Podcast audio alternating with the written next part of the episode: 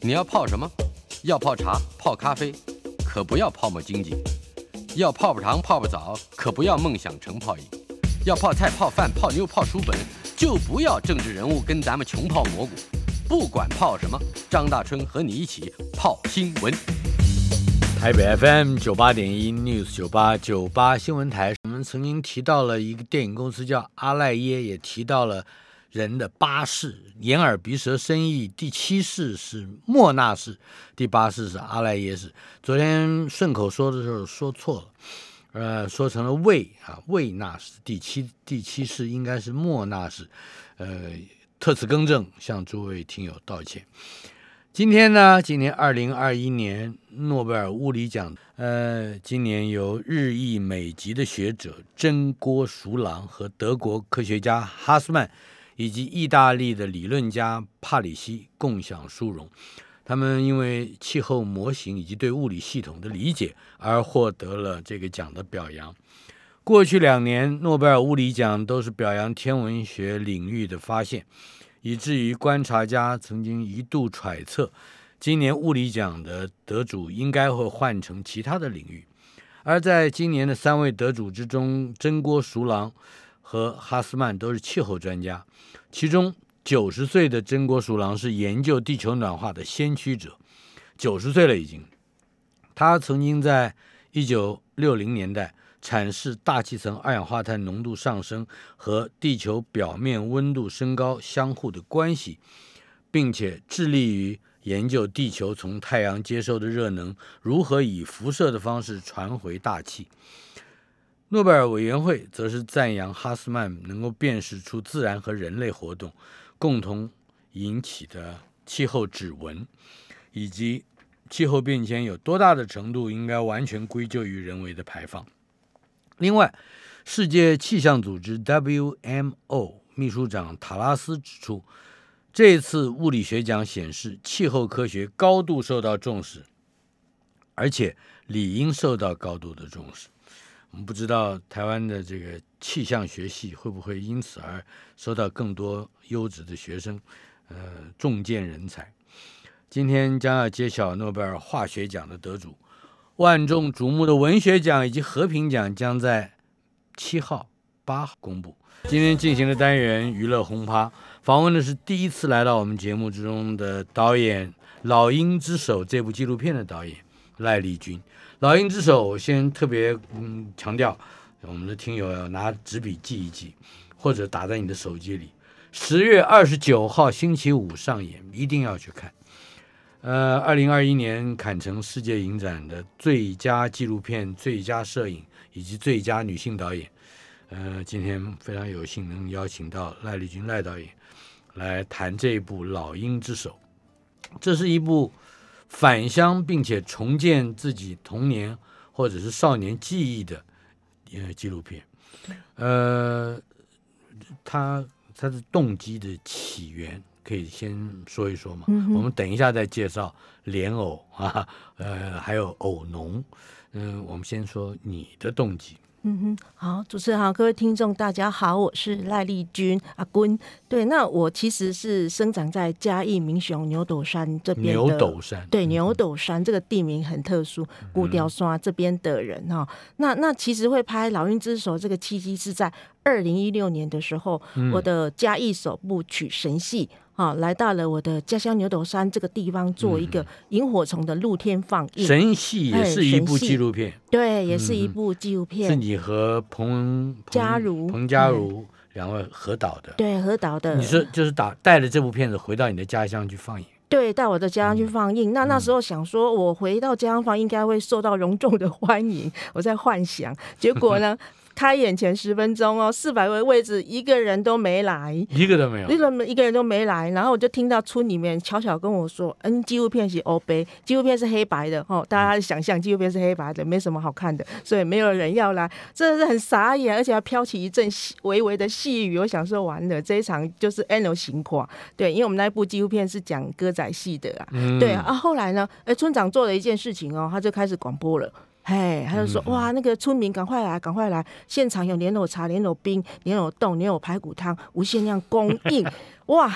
很奇怪哦，嗯五分钟之内四百个位置，不知道人是从哪里来的，就坐坐满满了，人家来吃莲藕大餐，顺便来看我们的电影。嗯，哦，所以那一次很很感动哎，因为这些莲藕大餐都是我们家乡的藕农他们去准备的，出他们钱出力。他们在事前并不知道你你要拍，也也就是要放映的是什么电影吗？他们不是很清楚，不知道神戏是怎么回事，他们只知道说我要回乡去做放映，所以他们就对，就嗯来帮忙，因为他想说。丽君阿姑那是在这边出生的，我们应该要挺他一下，管他是什么片，看不懂也没关系，就把嗯人找来这样子。所以那次真的好感动哦。然后那一次呢，我就看到每个偶龙的长辈，他们的手都长得非常的特殊，嗯。哎，就又大又粗又弯，就像老鹰的手一样。嗯，对，但是我如果没有看到那张照片，会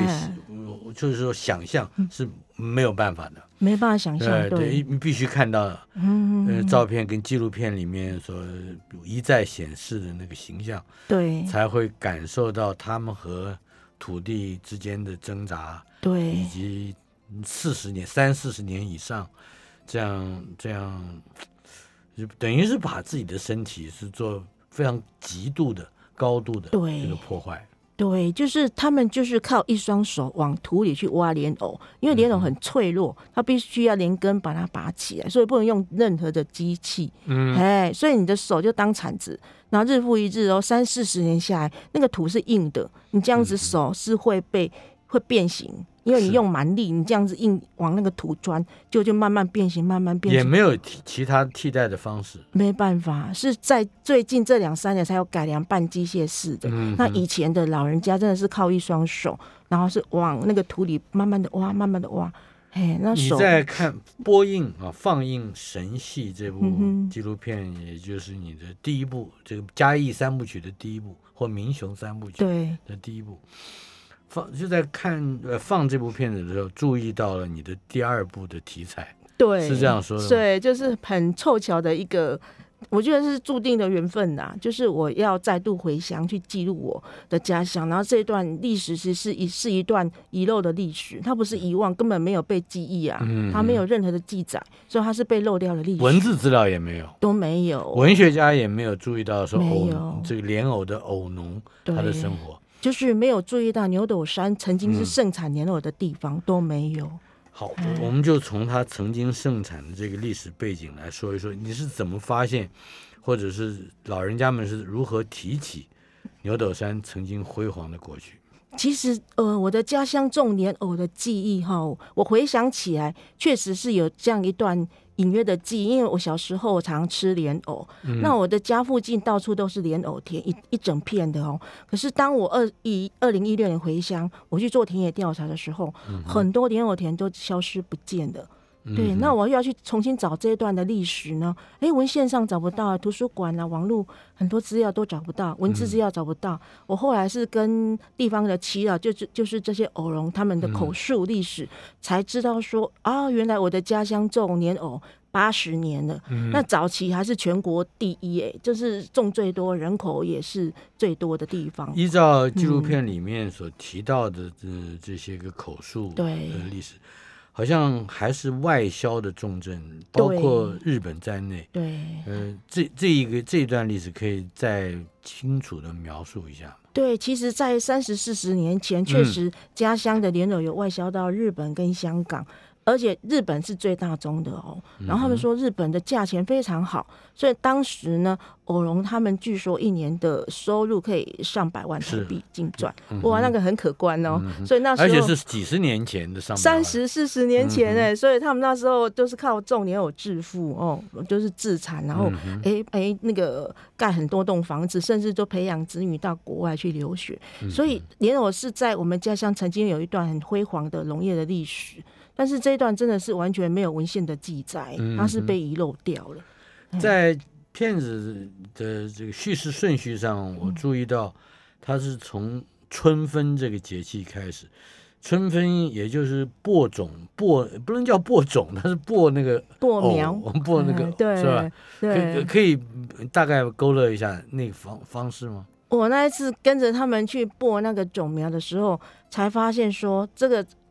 好几百次的弯腰，确实是不容易。嗯我们看那个画面很美是，呃，夕阳余晖，一个年轻人踩着余晖，然后播种，好像十岁的画面，我们都想象很美。其实他说他播完之后，他的腰是挺不起来的。嗯因为你要对，你要连续这样子弯腰，而而且是靠人工，他也没有办法靠机械，到现在都没有办法机械化，必须要靠人，那要一颗一颗慢慢剥。那你如果种的面积越大，那就很恐怖了，你可能一天来回数百次，那你你可想而知，那个腰弯来弯去，弯来弯去，连年轻人都受不了。嗯，对对，呃，播种之后，我看起来他们有一段时间会比较轻松。对，呃，你也可以说可以不管，可是不行不不嗯，因为包括如果如何去处理虫害了、蜗牛的这个问题了，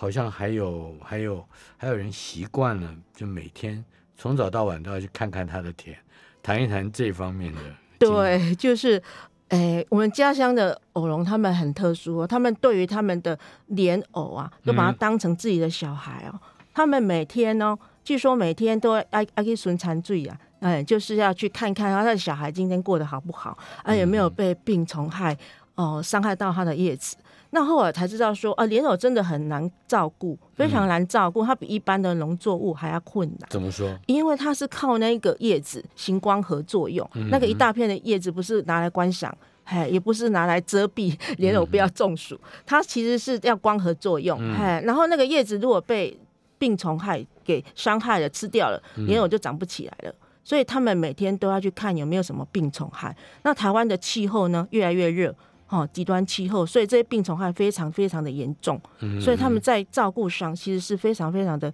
辛苦，所以他人家才会觉得说，哎、这群人好奇怪，他们为什么每天都要去看莲藕？那有什么好看的？一天要看五六次、三四次这样子，其实是是真的很难看顾的一项农作物。但哎是在我而言，整部纪录片里面最有神采的一段，是一个太太去形容她的丈夫，说他其实他知道他没有必要去田里的，对，但是他就是还是要去，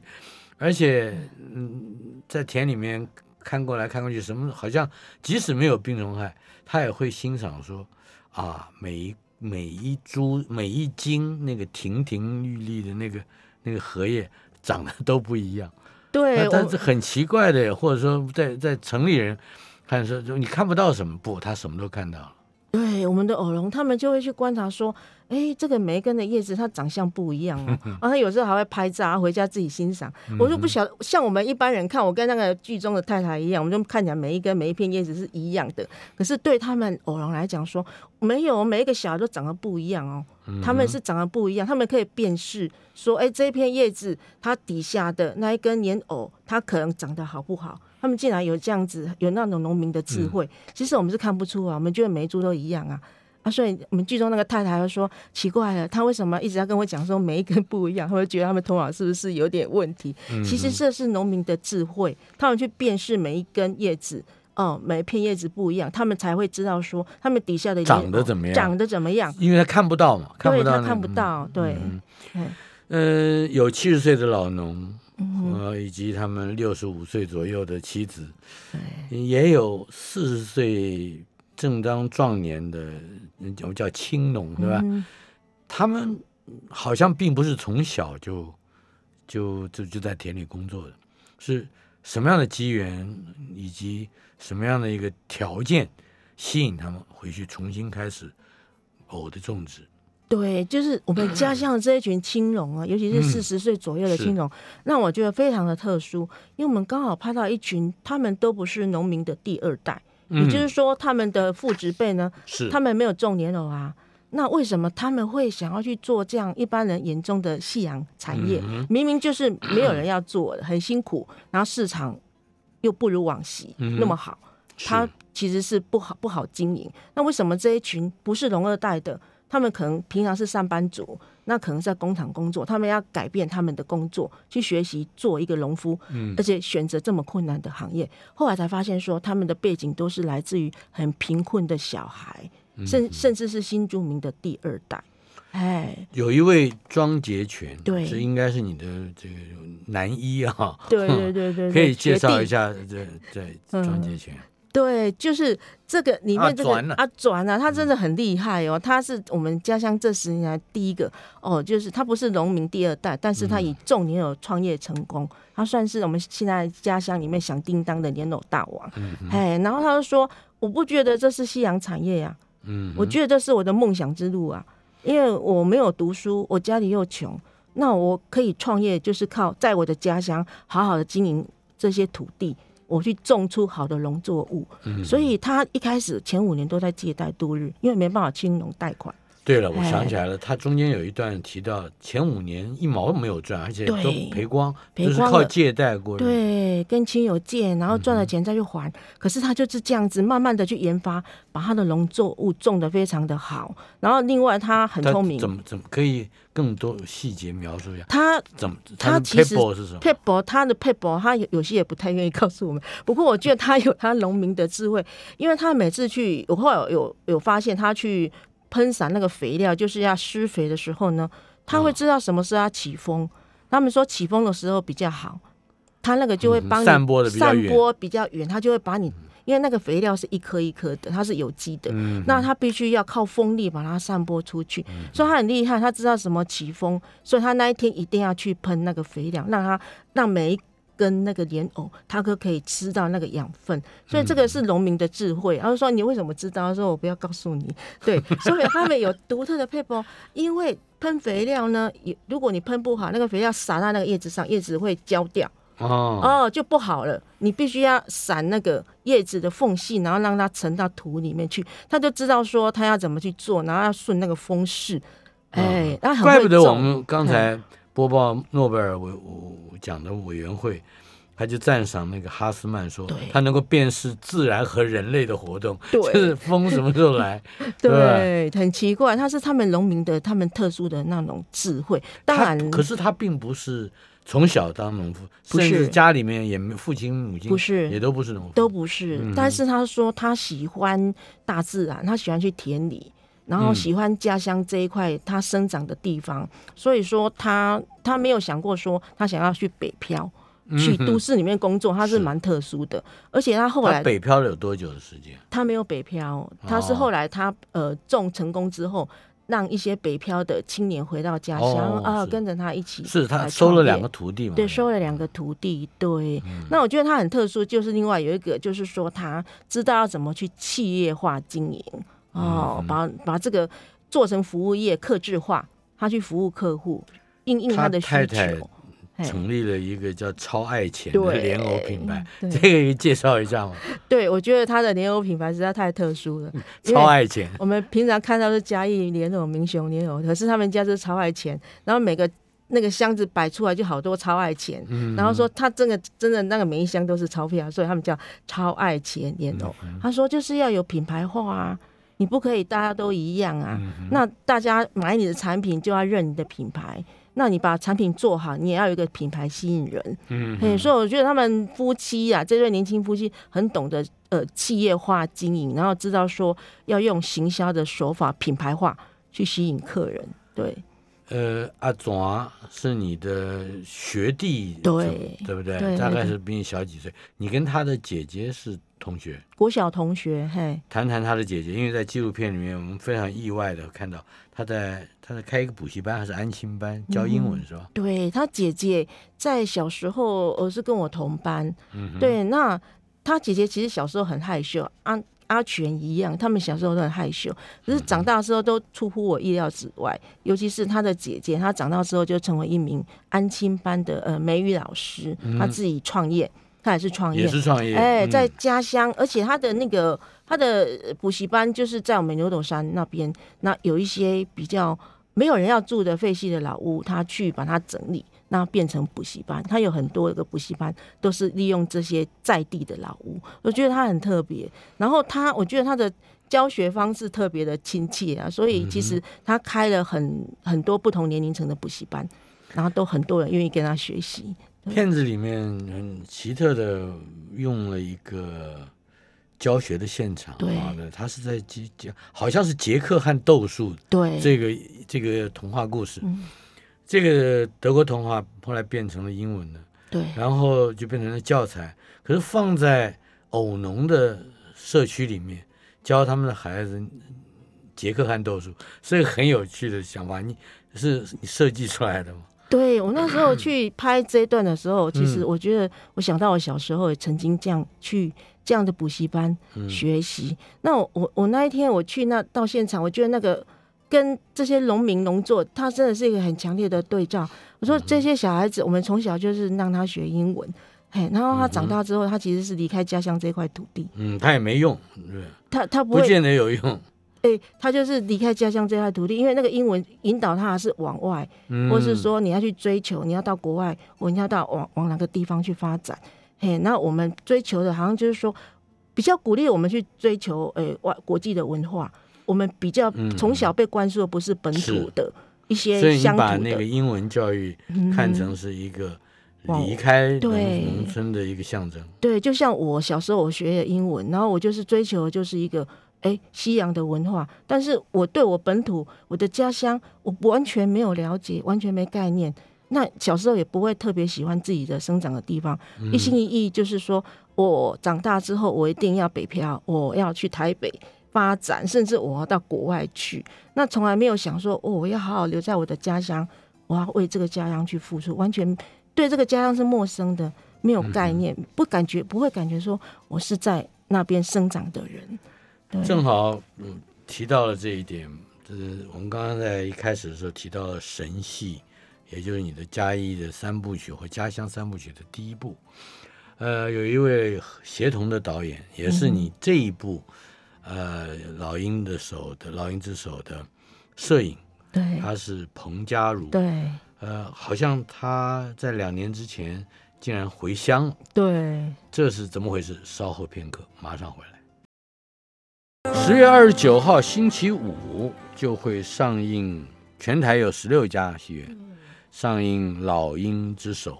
如果嗯朋友们有兴趣的话，呃，可以到《老鹰之手》的粉丝专业，对嗯好。来搜寻，访问的是赖丽君导演，刚刚提到的是他的上一部电影《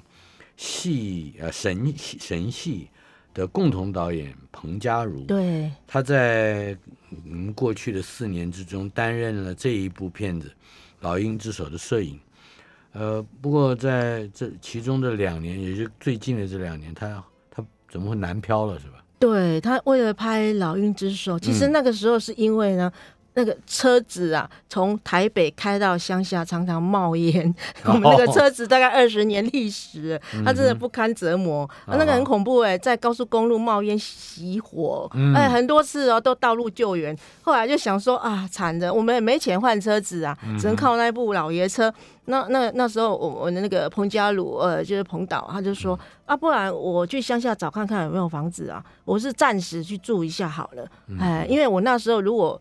住住我娘家，我妈妈都会骂。对哦她不喜欢我拍纪录片，所以我回去那个都很大的会有很大的冲突，嗯。就是说你为什么隐隐没带纸啊？为什么要去做那种没有钱的工作，然后又那么热？哦，所以不敢住家里，然后住旅馆啊，我们的经费不够，所以那时候呃，彭佳伟导演他想说，我暂时去住嘉义，就他真的就在嘉义找到了房子哦，嗯。他本来想说暂时，结果他住下来住到现在两年了，他爱上嘉义了。哎，因为那个地方就是充满了人情味，哎，所以他也也可以说也有计划会在那里拍一些东西了。对，应该现在就已经在那边，嗯他有有自己的一些那个工作的。呃的的 case 都在嘉义，很奇怪哦，他就到嘉义去就接到他，我本来 想说他去嘉义会不会就从此没有工作，哎、没想到到嘉义去，他就自然而然接到很多在当地南部的一些 case，嗯哎，是，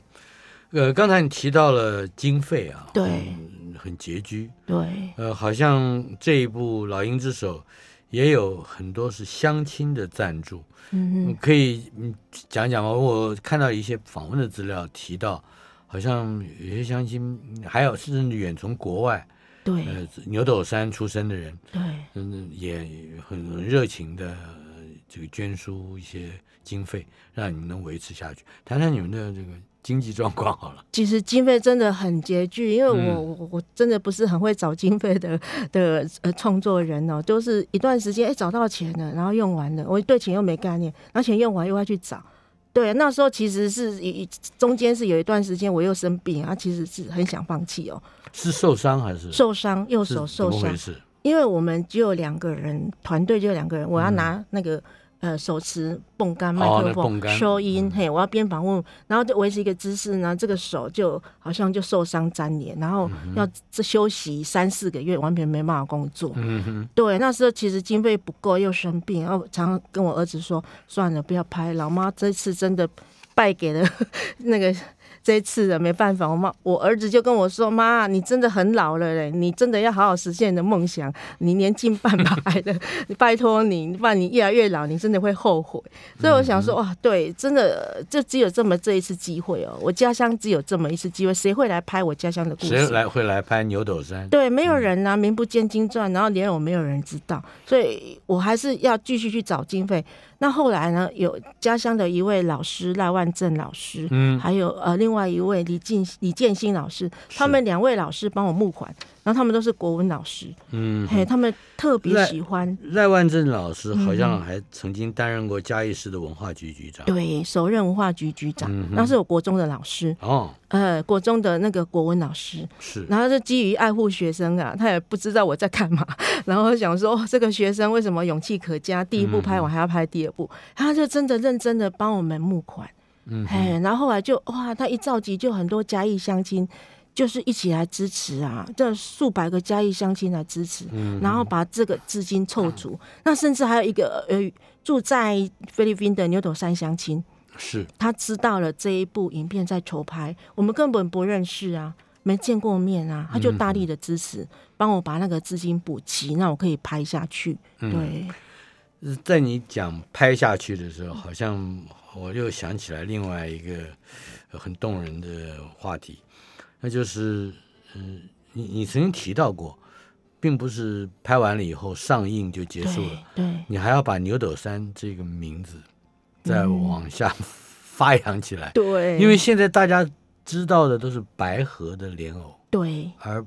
嗯牛斗山的历史啊被整个洗掉了。对完全没有，就没有洗掉是遗漏，嗯，不好意思，这大家真的是比较会注意到白河的莲子，因为当地的农会大力的推了二十年。嗯哦，我们那边完全没有推，所以大家一片空白，因连当地人哦，当地嘉义当地的菜贩，他们都说莲藕是从白河来的，不是莲藕是种在牛斗山这个地方，对，白河是种莲子有名，他们没有种像这样的一个菜哦，所以整呃整体的这个规模现在有多少？就是多少农户？最盛的时候有多少？最盛的时候大概有数百户，嘿，啊，现在只剩下二十七户，嗯哼，哦，所以一直在缩减拍的时候。，对我拍的当中一直在流，还还有还有在流失。那以前是一百五十甲，嘿，啊呃地地有一百五十甲，现在只剩下四十甲不到，还在缩减当中，因为真的是太辛苦了。如果说规模会越来越小，那如何去？嗯就是你讲恢复或者是重新擦亮牛斗山的名字呢？对，其实说重新擦亮，我们不敢当，就是说我们想要继续往这方面努力，因为我觉得说现在把电影推上荧大荧幕，那电影红了，那红了之后下档之后，哎，这个地方大概一两个月又被忘记了，所以我们想要再往前走，延续嗯。那个电影的影响力，想要明年回乡做一系列的创生，嘿，让这个地方的产业呢可以结合文文创，让它可以继续走下去，让人家愿意来到这个地方，然后知道这个地方的产业，对。好像已经有人跑到看过片子的人，对。跑到牛斗山嗯找到了这些偶农，对跟他们拍照打卡，是吧？对，现在就是呃。去年小小上映，后来又有很多媒体朋友的支持报道，嗯结果大家都循着那个报道，真的从台北、花莲或者是高雄来到我们牛头山，他们好厉害哦！他们真的是一一片一片的田去找，去找这些疫偶龙。情啊，在在疫情前。在，那样的地方，在疫情前的时候，对，就疫情前就有一窝蜂，就去嗯。年就有一窝蜂，尤其过年期间，大家过年都跑去找偶龙，然后一片一片去找，还找得到。竟然他们找得到，他们好厉害，像他们寻图，然后去找那个呃途径，然后找到这些偶龙就好高兴，然后就哎一定要跟他们合照，然后在当地打个卡，我来到了牛头山。嗯哼，然后他们不止来到这个地方，还要跟他们支持农产品，哎，就团购，然后把农产农产品带回去跟朋友分享。对这个片子里面还有一点很很奇特，我觉得这是必须要有特殊的观点啊，那就是莲藕嗯好像并不是传统嘉义人嗯自己在家里面经常吃的食物，反而跟一些个老的农民对他们从大陆带来的这个饮食习惯有关，是不是？对，其实呃，我们家乡的偶龙说，其实莲藕这项特产，早期是嗯农民伯伯，我们就是讲的，就是外省的老兵，他们、嗯。他们在吃，这是他们餐桌上每天的食物。哦，他们每天都要吃而且他们好像淀粉的来源都就是对当饭吃，然后吃吃的很养生。所以，我们片中有一位那个农民伯伯，他快九十岁了哦，他说他每天吃莲藕，他不会生病，嗯然后他的气血很旺，甚至他会打气他打功。拳是吧？他打气功，你不用站在他前面，他打气功绝对会把你推出去。他说我就是吃莲藕，从十岁吃到现在，嗯然后哦，吃了八十年，对，吃了八十年，身体非常的好，然后气功的功力越来越强。所以其嗯实莲藕是蛮养生的一项食材呀、只是因为没有推广，大家不知道。我们会去想要去吃日本的山药，但是我我们就是想不到要去吃我们台湾的莲藕。嗯，哎，片子里面也还包括了另外一个我觉得嗯特别的视角啊，那就是呃，当庄杰呃是是什么呃阿转了。阿，转对，呃，他收了两个徒弟，嗯，其中一个是片子里的主角之一嘛，对对，嗯新著名二代，二十五岁的年轻人，对，可以谈谈他吗？嗯，这位年轻人其实是让我还蛮心痛的，因为嗯他的过去就是十三岁的时候，他的妈妈就就是因为家里的一些因素，他离开了这个家，嗯嗯，哎，然后因为家里太贫困了，他十五岁就北漂到台北去嗯当工地的小童工，哎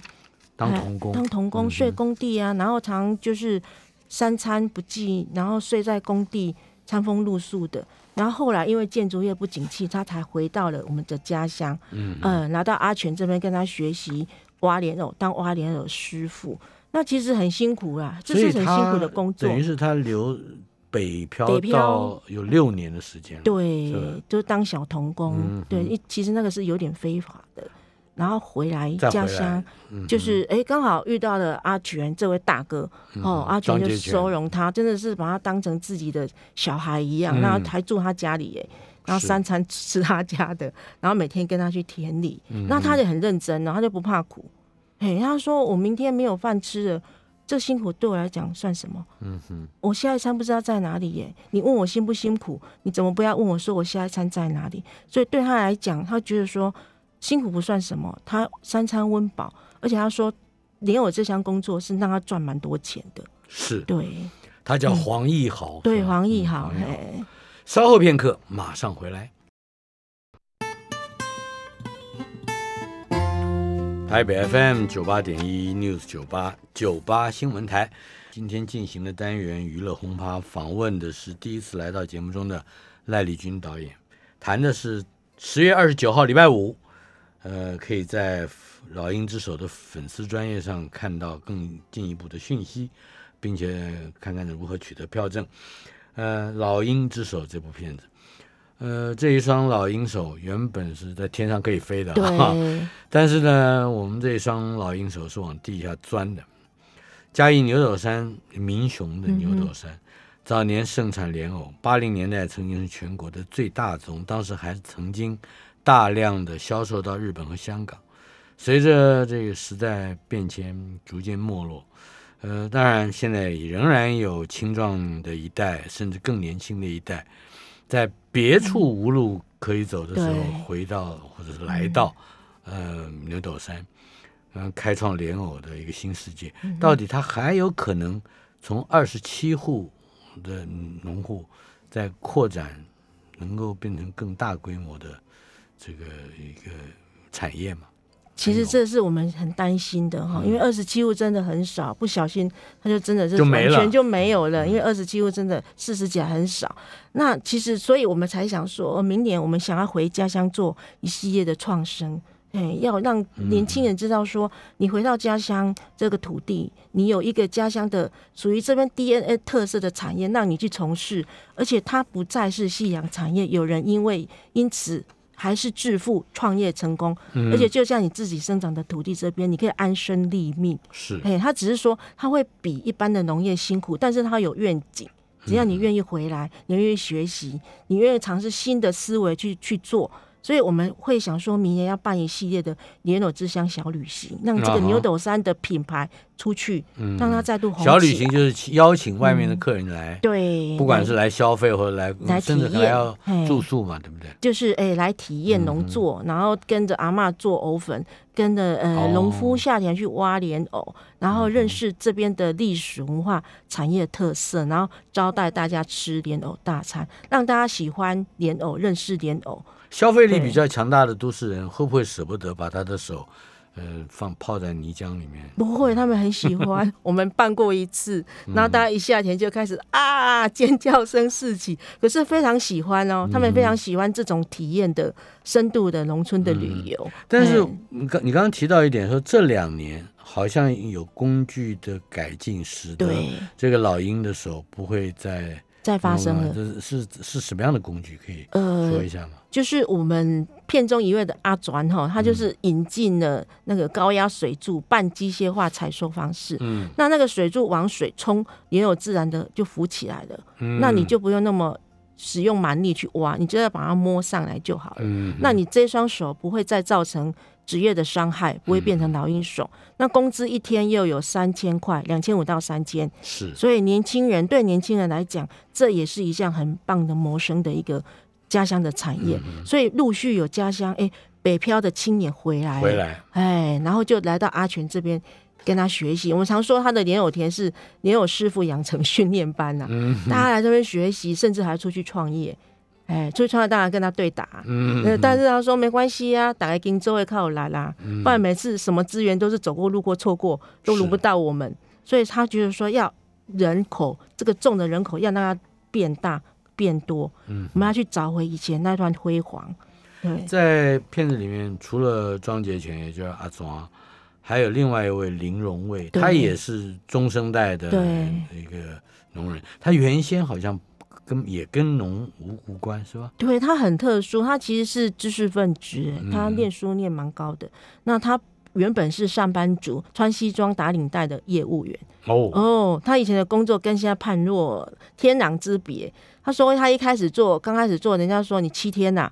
然 后做一个礼拜，对，七天就你熬不熬不过去哎，你一嗯定熬不过去，而且他是在都市长大的小孩，人家俗称的起了 gay，对，他说你七天给你极限期间，你熬不过去，没想到他做十年了，嗯而且他现在也创业成功了。呃，所谓创业成功，就是他自己也自己种，他本本来是莲藕师傅，我们拍的那段期间，他还是一个嗯挖莲藕的师傅。那、后来他自己也去学习怎么种，所以他现在也是一个莲藕的老板。哎，他已经创业成功了哦，很皮肤已。经变成酱油色了。对，已经从白泡泡又咪咪很帅的一张脸，现在变成酱油膏，另外一种帅啊。但他也变成了一个小企业主了，是吧？对，就是一个小小跟阿全一样小小的莲藕的老板。哎好，他们有多大的的土地的规模可以支撑起一个像，比如刚刚讲超爱钱这样的一个哦，超爱钱很厉害，他们两甲多。哦，蛮厉害的哦。他那们叫林荣卫呢？一甲多，一甲多，哎，他从三分地到五分地到八分地，现在一甲。也就是这几年的时间。对，这几年慢慢的把它扩张，所以应该是他是有愿景的。他有扩张的话，表示他卖得出去。嗯，哎，他有找到客户，是他有找到哎进场的地方，有找到这个市场，所以他是有愿景的。哎，黄奕豪，嗯你就我记得片子里面有有一个很特别的小细节，他养了一只小鹦，对像鹦鹉科的小鸟，呃，看起来它很投射，是吧？嗯，我觉得它是他内心孤单的青鸟、哎。嗯这只鸟就是他说这个是他的，好像是他的兄弟姐妹，然后他也是他自己，他都养在他的房间里面。然后这只鸟，它有时候就是会疯狂的在他的屋子里面乱窜。我觉得它是他自己，他这个人的投射。我们在拍的时候有这样的感觉，就是他是一只彷徨的青鸟，他还还在找他未来的路。哎，显然整部片子是以他的一个镜头作为结结束。对，呃，他拖着一板子，应该是要准备播种的，呃，收成了收成了。啊，我远远的看看不太出来，嗯，一一路往镜头前面走过来。呃，当然走下去就是你的第三部。对，嗯，三部曲究竟还有什么样的题材，什么样的想法？嗯，第三部我想要拍的是关于家乡年轻人的剧情片，哎，嗯可能纪录片到老鹰之手已经到底了，嗯 因为身体真的是身体有一些承受哈，没有办法再长期蹲点，因为纪录片还是要花很长的时间跟体力。哎呀，我现在这嗯这个年纪年近半百，真的是有时候身体不堪负荷，常常生病，所以也许第三部加一三部曲的第三部会是以家乡青年为题材的剧情。是什么样的剧情面？是一个是一个单元剧，是一个电影，是一个剧集、网剧，是用什么形式表现？嗯，多透露一点想要拍短剧，先从短片出发。嗯哎，哼，那有机会有一天我也想把它发展成长片。对，对，然后在戏院上映。所以其实现在有在尝试，已经在尝试拍剧情片了。因为平常嗯会接一些微电影，然后再磨这个戏剧的底子。因为戏剧的底子还是要磨，哎，要自己编剧，要自己导演，所以你是准备自己编剧？对自己编剧自己嗯导。嘿，那那个都是要磨，因为跟纪录片是其实是不太一样，是另外一个领域。那其实是要靠平常去磨，所以现在就是靠着拍一些微电影去磨自己的戏。哎，然后未来我我还是会去争取辅导金，因为还是要一笔钱，嗯，都是钱。对对对，呃，你处理的这些个嘉义的呃偶农，对呃，在整个片子里面，除了刚才提到的捐钱之外，对应该还有一些嗯在在人情上，在在跟你相处的过程里面的资源。呃，我记得还有几个很动人的小故事，可以谈一谈嘛？尤其你受伤的时候，是吧？嗯，其实那时候受伤的时候呢，是完全没办法工作的。嗯哎，然后就是在台北养伤。那其实我也不太愿意让我家乡的这些乡亲或是偶龙知道，嗯可是他们不知道是怎么知道的，是他们就开始寄莲藕上来，哦，藕粉是吧，对，就藕粉跟莲藕说给你那个打打气啊，补补气啊，你吃莲藕你的手就会好哦。那中医上就是说惠楼北孙而已啦，不要想太多。然后我就是每天吃哦，我、真的吃了好几个月嘞，那手真的是慢慢变好。嗯，哎，然后家乡的老师赖万正老师也是一直打电话说啊，那个身体要照顾啊，不要工作，然后身体整个这样子，嘿，然后刚才讲到的赖对万正老师，可以多介绍他一点吗？对，那赖万正老师其实在我印象中他他是这部片子的监制。监制，然后其实小时候我十三岁就认识他了嗯啊，呃，十三岁他